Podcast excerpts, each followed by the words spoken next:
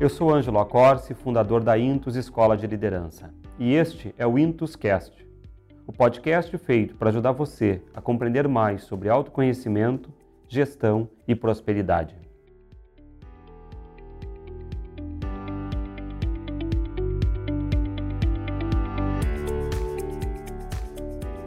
O episódio de hoje tem como objetivo refletir sobre como o mindset, como o modelo mental que te estrutura, pode ser um problema na construção da sua prosperidade. Para isso, começo com uma pergunta. Você já parou para pensar que a semente que planta o bonsai é a mesma que gera a árvore enorme lá fora? Uh, refletir por meio de metáforas auxilia muito o nosso processo de compreensão e mudança. Basta ver os grandes livros da humanidade, que transmite mensagens poderosas por meio de metáforas e parábolas. Repito então a pergunta: Você já parou para pensar que a semente que planta o bonsai é a mesma que poderia gerar uma árvore enorme? Embora a semente que venha a gerar a árvore ou o bonsai sejam a mesma, o destino dela pode ser completamente diferente, dependendo a que situação ela seja condicionada. A árvore do bonsai não cresce porque recebe limites. Por maior que seja o seu potencial, ela nunca será maior do que os limites do vaso e das intervenções externas realizadas sobre ela no processo de poda. O bonsai não cresce porque é podado quando tenta ir além. Toda vez que ele tenta expandir raízes, o vaso em que está colocado gera uma barreira que inibe a sua expansão. E toda vez que tenta expandir a copa, é podado pelo seu cultivador. A natureza daquela semente é a grandeza. Portanto, por mais bonito que seja o bonsai, ele será sempre menos do que poderia ter sido. É interessante se fizermos uma analogia com a palavra educação. A verdadeira educação, por como a origem etimológica da palavra pressupõe, significa educere. Educere, do latim, provém de ex ducere, que por sua vez significa conduzir para fora. Mas o que desejavam os antigos dizer com isto, conduzir para fora ex ducere?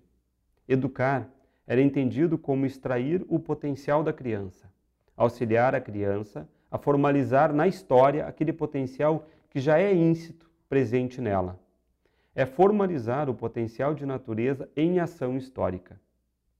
A educação que desconsidera o potencial do sujeito serve apenas para conformá-lo às necessidades do sistema social e assim termina por podar o potencial dele.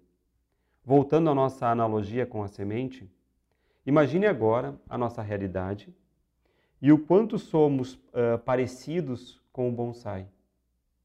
Nossa semente de vida tem um potencial gigantesco, que geraria muitos frutos e riquezas. Mas o que acontece? Ao menos o que muitas vezes acontece. Desde pequeno, somos condicionados a colocarmos todo esse potencial uh, do qual poderia nascer um modelo mental gerador de prosperidade dentro de um vaso apertado, dentro de um contexto condicionado. Ou ainda, você, quando criança ou enquanto adolescente cheio de sonhos, o quanto terminou podado pela cultura, pelas convicções, pelas censuras que te cercavam, ou por ideias divergentes, ou ainda por desacreditarem do teu potencial? Muitas vezes, a criança vive esse processo de conformar-se às necessidades do adulto como uma negação das suas silenciosas vontades, uma negação das suas ambições, uma negação de seus sonhos escondidos. Hoje, enquanto adulto, isso tudo te limita, te poda. Condicionado, muitas vezes hoje é você quem se deixa podar pela opinião dos outros pelo medo do desconhecido, pelo medo do risco, etc.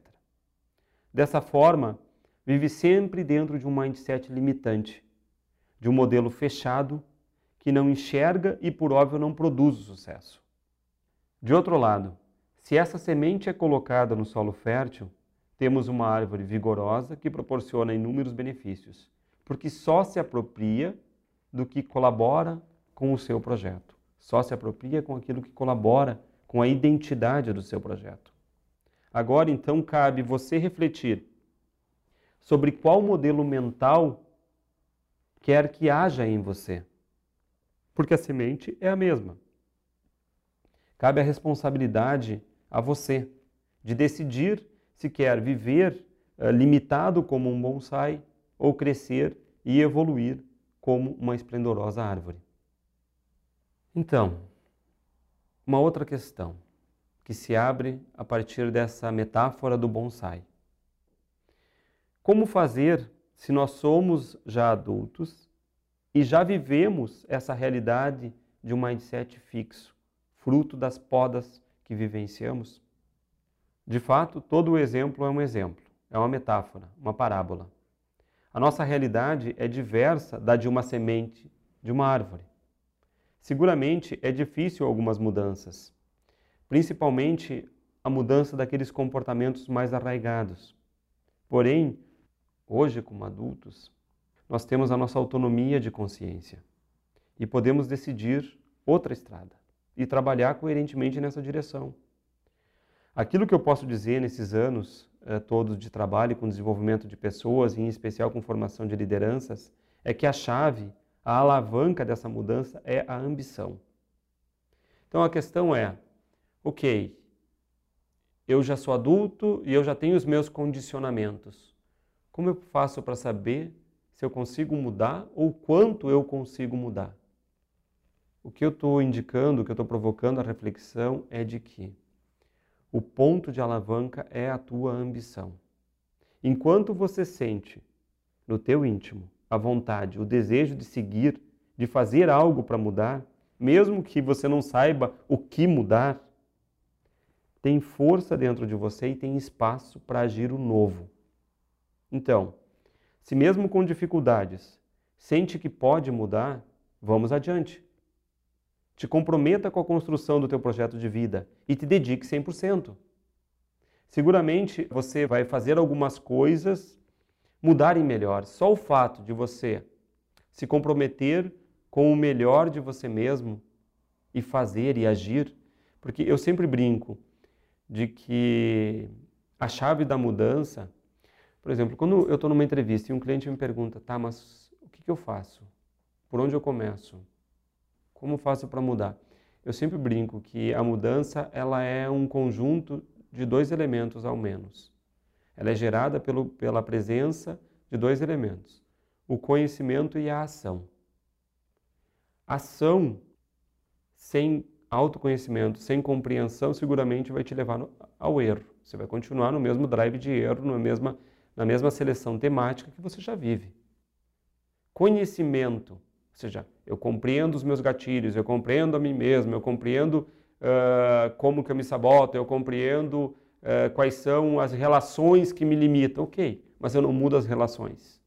Eu não mudo o comportamento. Eu não mudo aquela, aquele ecossistema de autossabotagem em que vivo todos os dias. É óbvio que este conhecimento não serve de nada. Então é sempre esses dois elementos, é compreender a si mesmo e agir, e agindo eu compreendo mais, e compreendendo se ajo, eu, eu ajo de forma mais ampliada, e assim, o que, que vai se dando? Vai se dando a construção de uma personalidade mais segura. Gradualmente vai se tornando mais fácil tomar decisões difíceis. Por quê? Porque o vetor que antes era fora de mim, o que, que os outros pensam, o que, que a sociedade acha, como faço para ganhar dinheiro, mas, mas o que, que aquele outro, o que, que... Não. Gradualmente esse vetor passa a ser a minha identidade e eu vou me perguntando, hum, então talvez é melhor isto, talvez seja melhor aquilo. Nossa, eu senti que é por aqui. Nossa, estou aqui há 15 minutos conversando com esse amigo e estou pensando o que, que eu estou fazendo aqui. Vou dar um exemplo. Uh, recentemente, numa entrevista com um cliente, um advogado, uma pessoa com, com já com um certo êxito, mas precisando fazer um upgrade na sua carreira, eh, ele disse assim: Olha, eu me encontrava numa determinada reunião com um determinado cliente me perguntando. Né? A reunião durou 30 minutos, eu passei no mínimo 20 minutos perguntando: Mas o que, que eu estou fazendo aqui? Quer dizer, se já parte dentro de você esse tipo de reflexão, é óbvio que aquele lugar não é mais o teu. Aquele tipo de cliente não serve mais para atender a tua dimensão de ambição. Só que muitas vezes a gente, por medo de arriscar, também acaba atraindo clientes que estão dentro da nossa zona de conforto. Se você não cresce, o tipo de cliente que você tem também não melhora. E assim é com tudo. O tipo de oportunidade que você vivencia são sempre aquelas. Pode mudar a circunstância, a pessoa, mas é, é, estão sempre dentro daquela faixa de limite que você por acomodação, se autoimpõe. E, e a gente tem que ter em mente que o líder, ele é um autogerador de si mesmo. O líder é aquele cara que constantemente está se provocando fora da zona de conforto. Não existe zona de conforto para liderança. Ou seja, mas cheguei nesse ponto, qual é o próximo? Fiz bem esse tema, qual é o próximo? Aprendi bem isso aqui, qual é a próxima aprendizagem? Então, uh, por óbvio, né, uh, tem um, um, outro elemento que é importante nessa discussão, quando a gente usa essa metáfora do bonsai, né, e que eu deixo como uma, uma última dica sobre esse tema e sobre o processo de mudança. Ou seja, mudar, crescer, implica inevitavelmente no exercício do próprio egoísmo sadio. Essa palavra que parece que é uma palavra maldita, banalizada, né? Egoísmo. Etimologicamente, egoísmo é uma palavra linda, né? Porque ego é bom, ismo é ir em direção a. Então, quando eu exerço o meu egoísmo sadio, eu vou em direção ao melhor de mim mesmo. É impossível você construir uma vida próspera se você não é egocentrado se você não tem como critério da tua identidade o teu ser. Então, quando a gente está falando de egoísmo sadio, é óbvio que a gente não está falando de um egoísmo infantil, né? de colocar-se acima dos outros, ou achar que para realizar algo você precisa prejudicar ou superar outro. A gente já disse várias vezes nos conteúdos da Intus, né? quando tu olha demais o jardim do outro, é porque você está virando as costas para o teu. O primeiro processo de autossabotagem é você uh, achar que sempre o que o outro faz é melhor, o que o outro tem é melhor, ou seja, você continua endereçado fora do teu egoísmo. Você está endereçado ao egoísmo do outro. E assim começam os conflitos. E assim começam as frustrações, etc, etc e etc. Então, quando a gente está falando de egoísmo sadio, a gente está falando em saber centrar-se em si mesmo e não ser o eterno servo dos outros, ser o eterno servo do sistema social. Ser para os outros, sem saber construir a própria unidade de si mesmo, é prenúncio de autossabotagem. Uh, passar a vida esperando a confirmação ou o joinha do outro, é óbvio que é gerar um ecossistema para a gênese das frustrações. E não é isso que a gente cultiva aqui na Intus. Aqui na Intus a gente cultiva autoconhecimento e prosperidade. Prosperidade é aquilo que dispara uma lógica de abundância de entender que a vida, a tua vida, está à espera de que você construa ela. Não existe ninguém contra você, não existe ninguém te impedindo. Os maiores impedimentos são aqueles que o sujeito coloca para si mesmo. Por isso que as maiores revoluções são aquelas silenciosas. Aquelas que tu, no protagonismo da tua identidade, opera dentro de você. Até logo.